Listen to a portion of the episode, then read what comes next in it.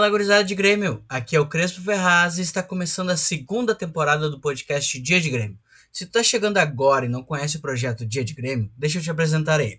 O Dia de Grêmio tem um Instagram e um podcast. No instagram.com.br Dia de Grêmio postamos toda a cultura do Dia de Grêmio. A gurizada chegando cedo com as suas churrasqueiras e tudo que envolve o pré-jogo. Fica tudo documentado nos stories. E no podcast, eu entrevisto os torcedores e falamos sobre muitas histórias de Grêmio. A primeira temporada teve 12 episódios, variando entre 30 minutos a uma hora, e tu pode nos escutar do Player FM, Deezer, Castbox ou Spotify.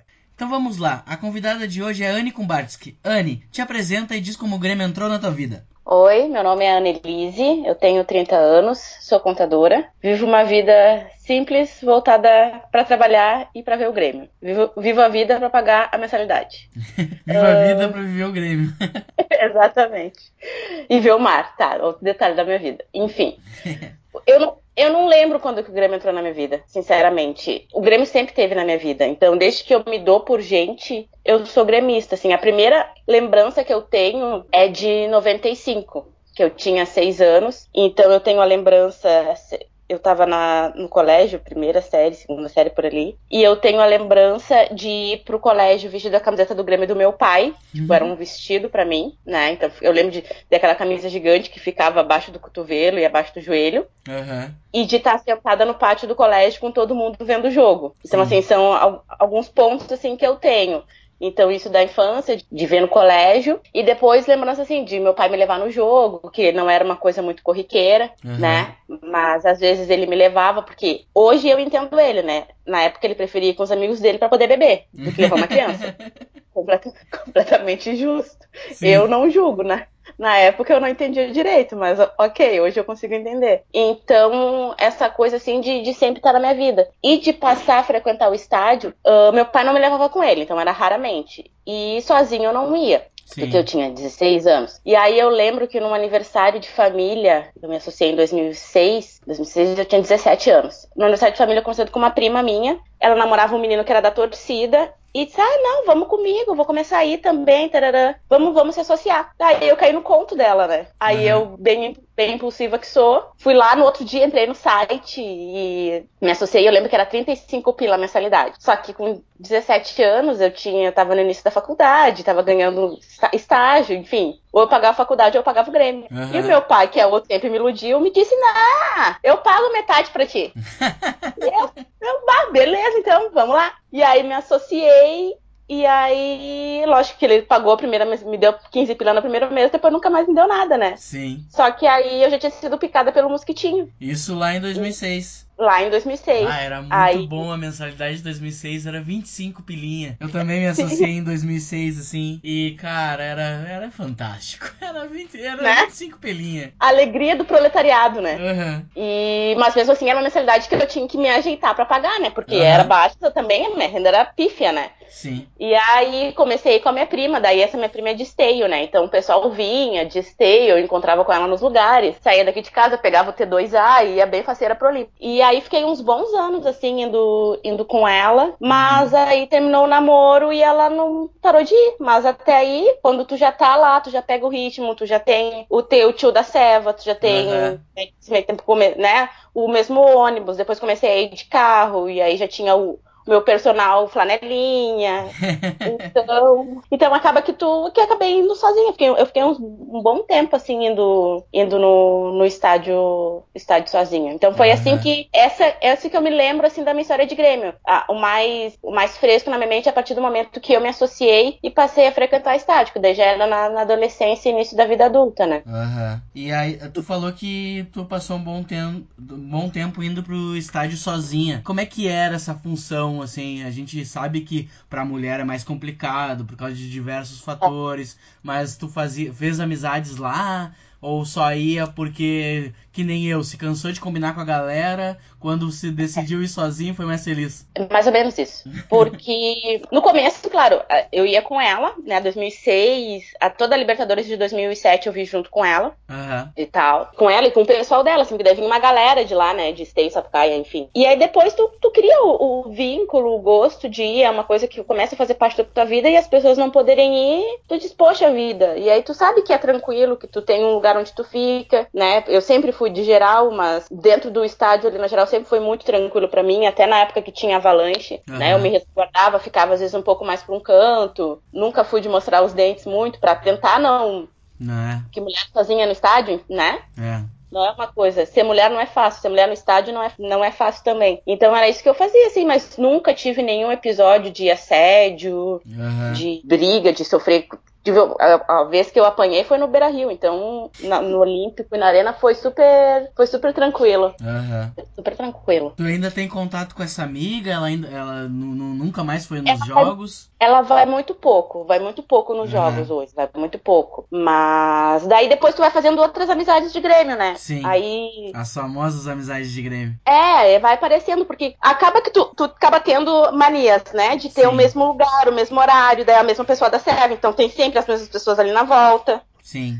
E aí, tu acaba, eu sempre fiquei no mesmo lugar no estádio, vai conhecendo uma pessoa ou outra, nunca chegou a, a, criar vínculo, assim, lá no tempo do, do Olímpico, porque eu sempre ia, acabava alguém pessoal do trabalho, um pessoal diferente. Na época, a empresa que eu trabalhava, todo o, o, som do, do Olímpico era dessa empresa, né? Então a gente ganhava muito ingresso, então às vezes, para não ir sozinha, eu ia com o pessoal do trabalho em outro lugar. Sim. Então acabava assim que não foram muitos os jogos que eu me vi sozinha, né? Teve o jogo também que eu já levei meu pai e minha mãe para irem comigo. Então, assim, e até tem uma. Agora eu falei da empresa lá do Olímpico, do, do, sistema de som. Não sei se tu lembra de um episódio das umas caixas de som que teve. Aquelas caixas de som que teve que fazer tudo fui eu, todo o processo burocrático de liberar caixa de som, de mandar pro Olímpico e de fazer toda aquela. Mentira! A, a história das caixas de som do Ronaldinho, tu tá envolvida. Sim, sim. Pensa ah, no então, ódio no coração. Então conta como tudo começou, como é que foi. É, agora que nós já metemos o pé na, nas caixas de som, vamos entrar nas caixas de som. Naquela época eu trabalhava na, na Harman, que é uma empresa que é dona da JBL, da Selenium, toda uhum. essa, essa parte. E, na, e o meu chefe, ele faz parte do, do conselho e tudo mais, que era o diretor da, da empresa. E aí a gente tinha todo um esquema de comodato com, com as caixas de som lá do, do Olímpico. Uhum. Né? E aí precisava desse tal desse esquema dessa caixa de som pra esse grande anúncio, né? Uhum. E aí, como eu cuidava da parte de patrimônio e tal, toda a preparação de separar qual era o equipamento que ia ir, né? De emitir nota fiscal, de ver contrato, de comodar, todas essas paradas uh, fisco-legais, assim, uhum. fazer, né? E aí foi o que aconteceu. E aí deu toda aquela palhaçada. Eu queria morrer, né? Eu queria Vai, morrer. E, e assim, tipo, vocês liberaram a ida e em que momento que descobriram que tinha que recolher as caixas de som? Até o primeiro eu descobri do recolhimento da caixa de som porque deu todo aquele estardalhaço, né? Uhum. E aí depois, o meu par, a menina que era meu par na época, colorada doente. E aí tem que ouvir um monte de bobagem, né? Uhum. Porque primeiro deu toda aquela mídia da caixa de som, os memes e tal, que na época a gente nem chamava de meme aquilo, né? Uhum. E aí tu volta, aí tu vai pra trabalhar, ao invés de socar a cara no trabalho, então socar a cara no trabalho é fazer o retorno daqueles equipamentos. Nossa, foi sofrido, foi muito sofrido. Caralho. Pensa em, pensa em ranço. Ai, que, que loucura, meu. Eu não fazia ideia que tu tava envolvida nessa pataquada toda. Pataquada define bem.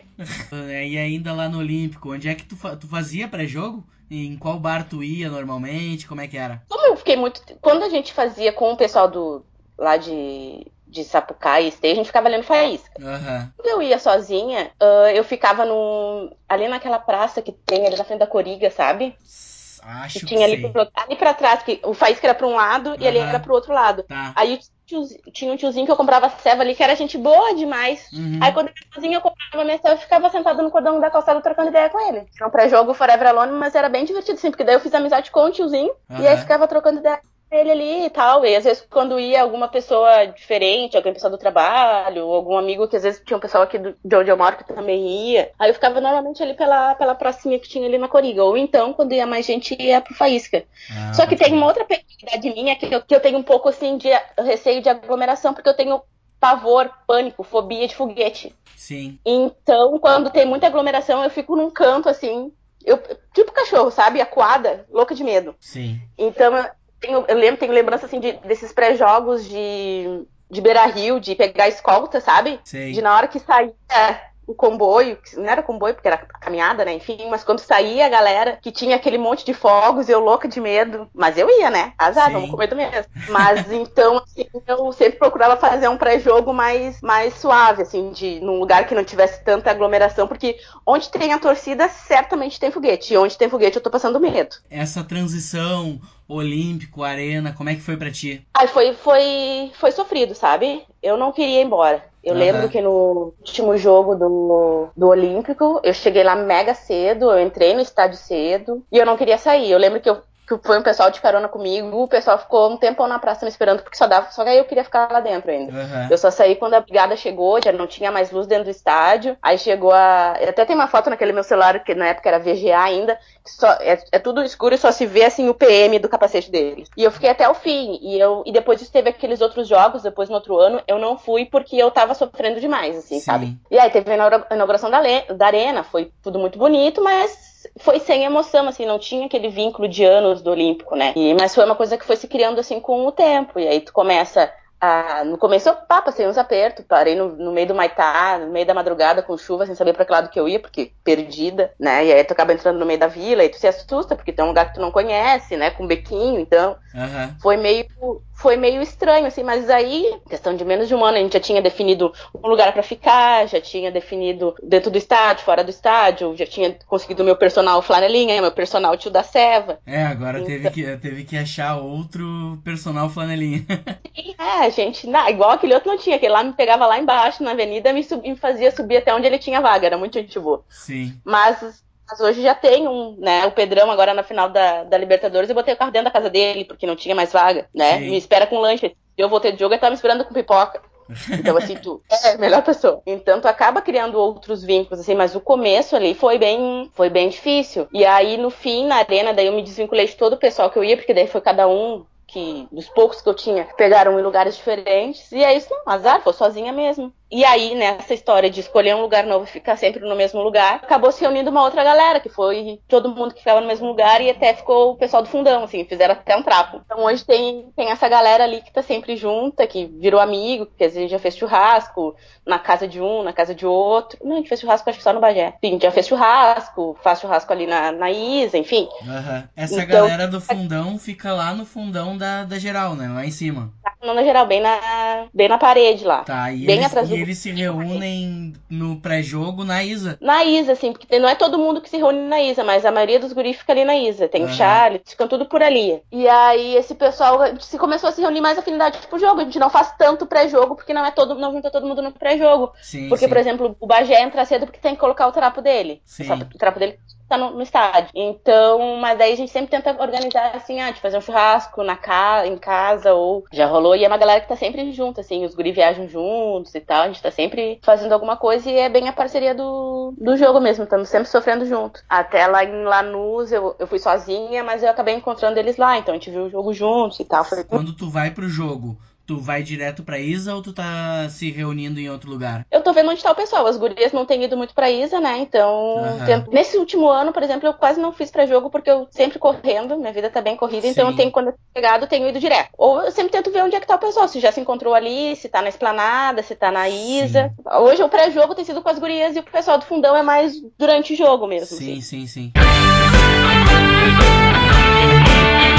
Então agora vamos para a segunda parte do podcast, que são dias de Grêmio inesquecíveis. Então eu já tenho algumas encomendas minhas para fazer, que eu quero saber da história de Lanús, eu quero saber da história que tu apanhou no Beira-Rio, e eu gosto e eu quero saber, tipo, pelo que eu sei, tu gosta muito de ir em jogos fora também. Tu vai em bastante jogos fora, né? Não, até que não muito. Eu tento ir nos jogos. Porque eu não consigo sair muito por causa do trabalho, né? Então, assim, alguns que dá pra ir, que dá pra fazer umas loucuras, eu vou. Uhum. Então, partindo assim, dessa premissa das histórias que eu já citei, Começa por ela, se tu quiser, claro. E aí vai de quantos jogos tu lembrar. E lembrando que dias de Grêmio inesquecíveis pode ser aquele que tu chegou cedo, morreu bebendo e não sabe como é que chegou em casa. Ou simplesmente aquele que tu tava em casa, viu o jogo e foi inesquecível por algum motivo. Pode contar pra nós. O único que eu lembro, assim, em casa, foi a Batalha dos Aflitos. Assim, uhum. o único que eu não, não tem nem o que dizer daquele jogo, né? Sim. Eu não, é, é, tu só lembra do sentimento que tu tinha de se atirar no chão, de se jogar, de gritar e sair, ter vontade de sair correndo pela, por aí. Eu me, eu me associei por causa da, daquele jogo. Eu, eu, passei a acompanhar, a viver mais de Grêmio, a acompanhar o Grêmio por causa daquele jogo. Aquele jogo é, marcou a vida e eu nem era tem. tão gremista na época. Não, não tem. Eu lembro que eu tava vendo em casa, o pai tava vendo num, num cômodo e eu no outro de tão nervosa que a gente tava, assim, tipo, porque a gente. A gente não consegue ver jogo junto, eu e ele, né? Até, então, tava. Quando a gente tá muito nervoso, ficar um do lado, outro no outro. Eu lembro que saiu um griteiro, nós quebrando tudo. Olha, foi um horror. Mas uhum. foi. Não, não, só a gente sabe o que é esse sentimento. Ninguém, nem ninguém de outro clube um dia vai entender o que, que foi uhum. Aqui na nossa vida. E, e, as outras lembranças são todas de, de estádio, assim. Uh, deixa, o, o Grenal do, desse que eu, que eu apanhei foi o Grenal do 4 a 1 Foi. Não lembro que foi aquilo, meu Deus. A gente perdeu de 4 a 1 a gente começou ganhando. Não, eles fizeram um, a gente empatou, se não me engano, foi Tcheco. Uhum. Depois virou 4 Naquele, naquele jogo começou aquela, aquele amor de sempre de jogar pedra para um lado, era o tempo que o Beira Rio ainda tinha alambrado. Uhum. E aí para fugir das pedras e da correria que tava tendo no meio da torcida ali, eu subi no alambrado, que realmente estava mais seguro, incrível que pareça. E nessa de subir no alambrado, um brigadiano muito gentilmente me puxou de lá e me saiu me lanhando toda. Caralho! Mas ah, ele, me, ele me puxou, porque daí tinha aquele ferro com aquela, aquele metalzinho, né? Aquele fio, uhum. de, na, fio de ferro, enfim, alumínio, sei lá que é aquilo.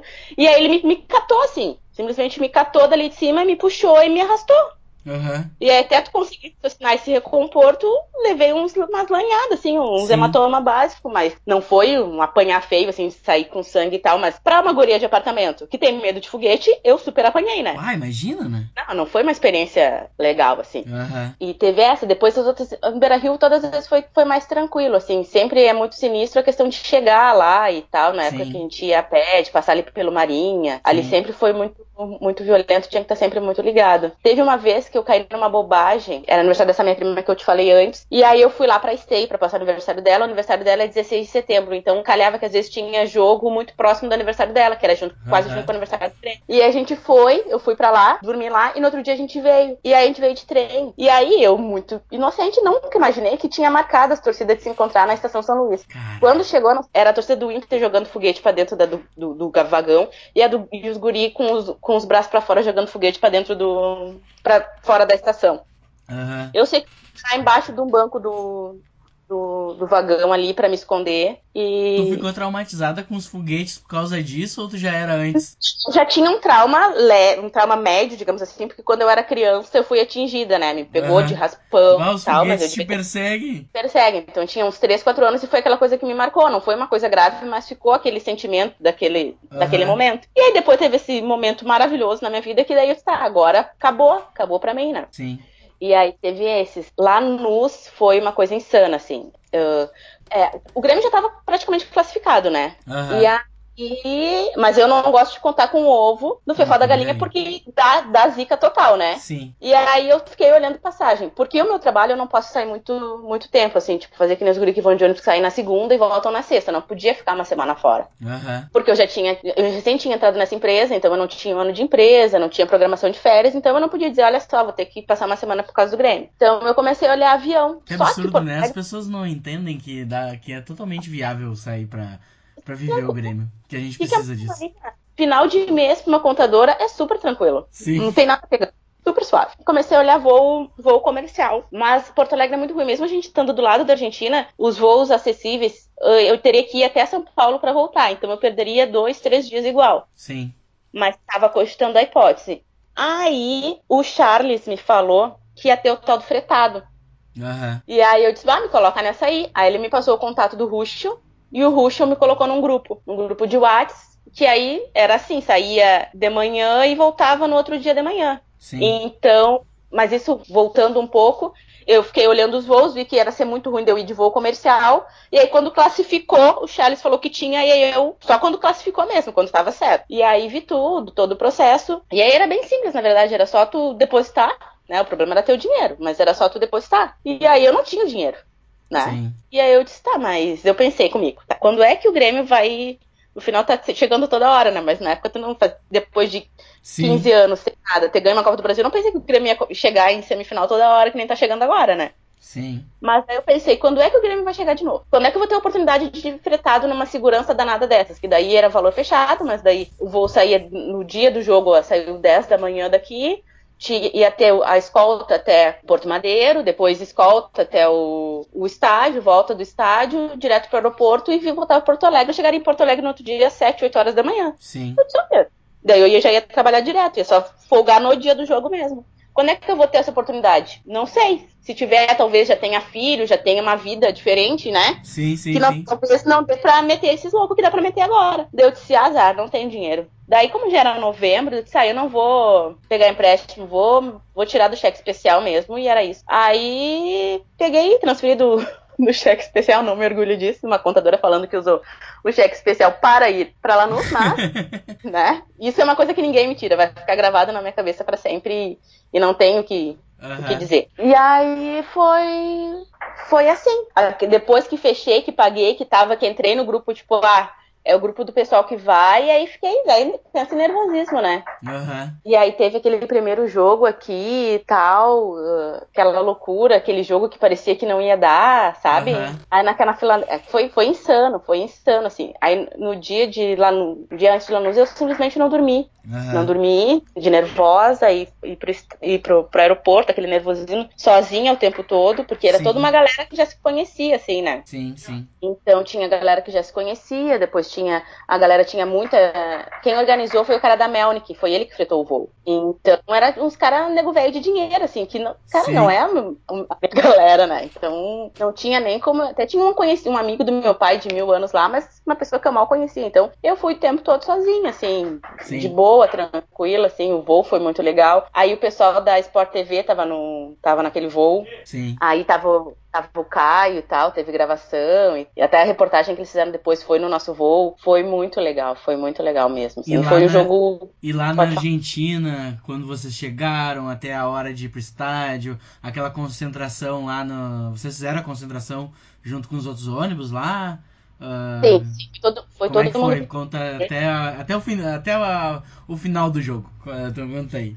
Foi, foi todo mundo Porto Madeira, a gente saiu do, do aeroporto, foi com escolta até lá. Foi muito tranquilo, assim. Eu até não. Eu até queria ir lá ver os guris, que, que eu, eu fiquei numa ponta e os ônibus da geral estavam mais pra outra ponta, assim. Mas como eu tava sozinha, ninguém me conhecia, eu fiquei com medo de me afastar muito dos nossos ônibus e acabar perdendo o meu, meu transporte, né? Então Sim. eu fiquei sozinha por ali e tal. Tinha uma galera, tava muito clima de dia de Grêmio, porque era muita gente. Então era muita gente. Então tava uma loucura aquilo lá, assim, aquele sentimento, assim. Eu tava que eu me tremia, sabe? De sentir o corpo tremendo, assim, de nervoso. Tipo, meu Deus, tá. Aquela coisa assim que tá acontecendo, sabe? A gente já tinha passado pelo tá Sim. acontecendo. Mas de tu tá lá, é outro país, é, é a Libertadores que sempre foi a nossa obsessão. Então foi, foi, muito, foi muito louco, foi muito louco. Sim, sim, E aí eu sim. não queria beber, porque eu tava sozinha e eu não queria ficar muito louca e me perder das coisas, e enfim, né? Sim, sim. Então eu passei tudo sóbria, sóbria, eu não tomei nada. Nada, nada, nada, nada. E aí fomos pro estádio. A... O caminho até o estádio foi muito tranquilo. O pessoal dando instruções de segurança, porque era um ônibus tudo de playboy, né? Então o ônibus tudo com tudo fechado e tal, Uhum. mas a escolta tranquila, não vimos nada. Quando chegamos lá, passamos um pouco pela torcida dele, mas tudo muito tranquilo. O pessoal caminhando de boa até o estádio. Foi muito, muito suave chegar lá, assim. Sim. Foguete, que eu fiquei com medo, mas foi tranquilo. Aí entrei no estádio, no estádio sozinha também, até que eu enxerguei os guris e fiquei assim com eles pra ver o jogo, assim, foi o, o jogo pra mim foi insano, assim, parecia que não passava a hora e ao mesmo tempo passava tudo muito rápido. Sim. E até aquele gol acontecer, parecia que estava passando uma eternidade. Era tudo muito maximizado, sabe? Parecia que a bola deles eles passavam do meio campo já era meio gol, sabe? Mas não Sim. era. Até depois conversando assim e revendo o jogo, tu vê que todo aquele sentimento, aquela coisa que tipo, nossa, foi um jogo muito difícil. Não foi nada daquilo, mas como tu tá lá com medo, tu parece que é tudo muito, foi muito emocionante e tal. E cada quando deu o gol, eu não consegui nem, eu só me eu me atirei no chão assim, sabe? Quando a perna num ponto que tu já não consegue segurar o teu peso. Eu só me ajoelhei, sabe? Sim. Só me ajoelhei e disse, meu Deus, tá acontecendo. E aí depois, no, no gol do Luan, depois tu não vê mais nada, né? Que pedaço de gol de Luan. Ah, não, aquele gol não existe, não existe. E eu tinha o trauma daquela do Libertadores de 2007 e tal, da, o do Riquelme na minha frente ali também, sabe? Uhum. E aquele momento que a gente tinha, um sentimento de que dá, mas sabendo que não dava. E aí tu vê que tu tava naquele sentimento de que dá, mas não dá, que tu fica com medo e acontece um gol muito parecido. Não muito parecido, mas aquele sentimento de tu ver ele vindo e fazendo gol na tua frente e aquela coisa explodindo e todo mundo louco, sabe? Aquele momento ali foi, foi sem igual foi sem igual, não tem, não tem nada paga, nada tira da gente. E podem dizer o que quiserem, quero Lanús, mas Sim, mas só joga, só joga a final da Libertadores com com o Lanús quem chega na final da Libertadores, né? Então só quem erra, né? Então, é. nossa, foi foi sensacional, foi muito foi muito legal mesmo. E aí terminou o jogo, aquele, aquela alegria, todo mundo ali na nossa frente, Renato, todo mundo, e tu não sabe se tu ri, se tu chora, se tu corre, uhum. se tu desce, se tu sobe, se tu olha pro céu pra ver foguete, se tu agradece a Deus, uhum. sabe? É, é, muita emoção. E Deus mesmo. tava ali na tua frente tocando bumbo. Mais ou menos isso, com uma faixinha, né? É. Foi muito, foi muito, muito, muito, muito legal. Muito legal. Uhum. Aí depois teve gente assim de toca, toca pedra. Sim. Na hora de sair ficou meio, ficou meio tenso, assim, porque a torcida deles tentou meio que invadir por fora e tal. Mas nada que, que maculasse aquele momento, sabe? Sim. Foi muito. para mim deu um pouco de medo de eu me perder do pessoal do ônibus, assim. Então, eu logo terminou, a gente comemorou um pouco, aí eu saí de perto dos guris e fui procurar o pessoal do ônibus. Mas daí eu enxerguei o Caio, que daí o Caio era, virou referência, né? Sim. Então, bom, se eu tô perto do Caio, da menina que faz, tava fazendo o programa com ele, eu me esqueci agora o termo, mas se eu tô perto deles não vai me acontecer nada, se, porque vai estar tá todo mundo na, na volta, né? Sim. E aí me colei neles para sair do estádio, a gente teve que esperar um pouco em função da confusão e tal. E aí me colei neles, daí quando eu saí do estádio eu comprei um latão e fui muito feliz com o meu único latão na final da Libertadores. Nunca. sobra numa final de Libertadores. Mas era o que eu achei melhor pro meu momento ali. Era mais, era mais garantido voltar para casa sobra Exato. do que se tomasse um tragão. Exatamente, exatamente. Sozinha não ia tomar um tragão e, e dar ruim ainda para mim. Mas foi, foi indescritível, indescritível. depois, quando a gente chegou no aeroporto, uhum. eles. Chegou no aeroporto junto com o Grêmio. E aí estavam eles passando assim, a gente tava ali na fila para fazer check-in e eles passando lá em cima, assim, aquela loucurada no aeroporto, aeroporto tomado, assim, sabe? Muito legal. A gente demorou para chegar, eu cheguei aqui em Porto Alegre também junto com o Grêmio, então aquele trânsito, aquela loucurada, todo mundo, eu vendo todo mundo louco nas redes sociais, no ar, todo mundo indo pra arena e eu fui trabalhar, e... mas faz parte, pelo menos eu consegui viver aquele momento junto com o Grêmio e depois eu fui trabalhar porque eu tinha que pagar aquela viagem que eu tinha pago com cheque especial, né? Sim.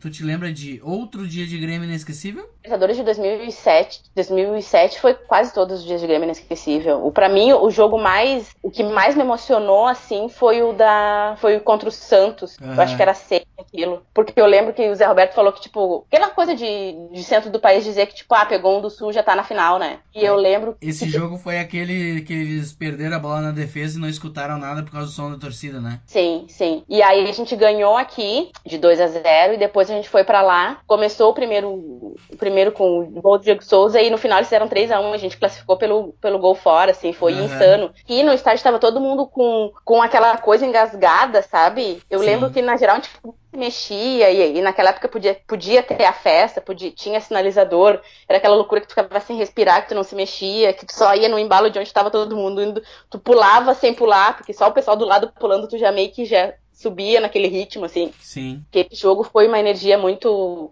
muito forte. O defensor também naquele ano foi, São Paulo, toda aquela a parte de mata-mata daquela Libertadores para mim foi muito marcante, até porque era meu primeiro mata-mata no estádio, né? Uhum. Porque eu em 2006, mas foi meio para final ali, foi setembro, foi setembro de 2006. Então eu peguei só só Brasileirão, né? Até porque a gente tava voltando, então. Então aquele foi meu primeiro mata-mata assim, de estar no estádio, tinha aquela festa muito maravilhosa, então aquela Libertadores para mim foi muito, muito, muito marcante. Muito marcante. Grenal também é sempre um jogo marcante. O Grenal do 5 a 0 foi sensacional. Uhum. Que era uma coisa que a gente tava virando, tava naquele processo de virada de chave, sabe? De virada sim. da gangorra. Tu fez então, pré-jogo ali... nesse dia? Sim, sim, aquele dia a gente fez pré-jogo. Aquele dia a gente foi, foi, passei na, fui pra Isa. Sim. Lembra, lembra de alguma história, alguma coisa que aconteceu no pré-jogo? A festa depois do jogo? Foi essa festa pós-jogo, né? Porque tá, é um granal normal, assim, tu vai, tu bebe, tu come, né? Tu tá ali, conversa, dá risada, foi um pré-jogo ok, assim. Mas o depois, insano, né? Porque Eu nem sei que horas que eu saí do estádio aquele dia, porque eu saí de lá muito tarde. Porque a gente ficou lá até muito mais tarde. Porque parecia que não queria que acabasse aquele dia, sabe? Porque foi sim, muito legal. Porque sim, sim. fazia um gol, aí fez dois, fez três, pensou, ah, três já tá maravilhoso. Aí fez o quarto, e aí depois o Hever faz aquele, aquela maravilha pra gente, tipo assim, meu Deus, é cinco. E aí também remete pra mim, pelo menos remeteu aquele cinco, foi cinco a um, cinco a dois lá de, da década de 90, que eu lembro de ter sofrido aquilo no colégio, sabe? De Colorado incomodando a gente. E aí depois a gente devolve muito melhor com eles, e uma época que eu estava vivendo o estádio, né? Então aquilo para mim foi muito. Aquele cinco foi muito marcante, assim, para mim. A final da, da Copa do Brasil não tem o que dizer, né? Que foi um, aquela coisa que desengasgou a gente, né? Depois do gol do, do Bolanhos era só festa. Dizem que teve um gol do Atlético. não, é, eu até, eu, eu até vi o gol. Eu consegui enxergar o gol ainda naquele momento, mas azar.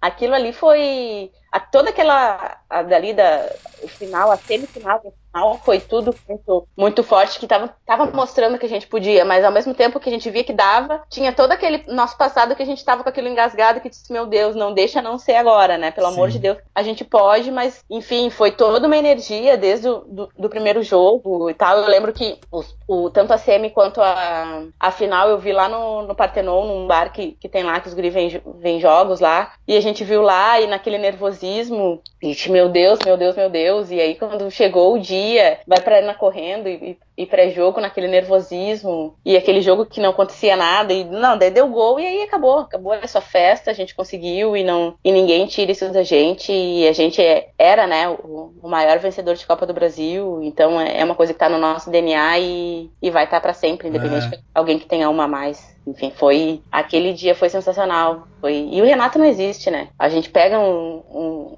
um cara desses não tem o que, o que falar, maior ídolo, e tu vê ele lá e tu vê que é uma pessoa que é identificada, que ele sente o que a gente sente, sabe? E o que ele fez com o grupo, aquele grupo unido, e enfim, enfim, de lá para cá ter sido. Teve algumas tristezas assim, mas uh, a gente tem tido muito mais alegrias do que, do que qualquer coisa tem fazido valer a pena os 115 reais e, e tudo que a gente já passou nesse, nesse tempo todo, né? Tomar chuva e, e apanhar e, e ouvir bobagem e, e, tudo mais. Teve um Grenal no Beira Rio. Eu acho, eu não lembro o ano, porque eu sou bem ruim para gravar ano, mas faz tempo, acho que foi ali, não, não foi, não foi na nossa fase boa, deve ser ali por 2010, acho que foi 2010 ou 2011, que foi um Grenal lá, que a gente não tava, eles estavam melhores que nós, e bati água. Eu tomei um caldo assim federal, que eu fiquei bem ruim depois. E foi 2 a 0 pra gente, assim. E, e aquela sensação de calar o Beira Rio não, não tem igual também. É muito legal. É muito legal, porque tu só escuta o Grêmio, assim, tu não, tu não ouvir a torcida deles é muito, é muito simbólico, assim, de saber, tipo assim, a gente que manda nessa bagaça aqui, sim, e, e fiquem quietos, vocês não sabem nada, sabe? Então,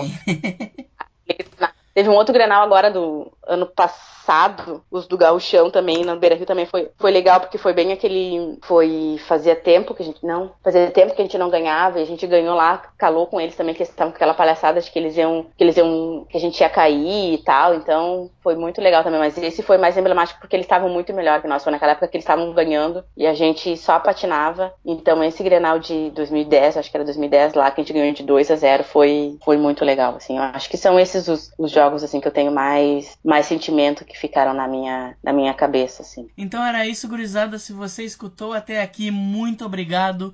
Anne, da hora, muito legal saber, até que tu esteve envolvida no, no caso Ronaldinho das caixas de som e, saber a tua tra... e saber a tua trajetória Uh, indo sozinha nos jogos, inclusive para Lanús. Sempre que tiver novas histórias, pode voltar. Muito obrigado novamente e dali Grêmio.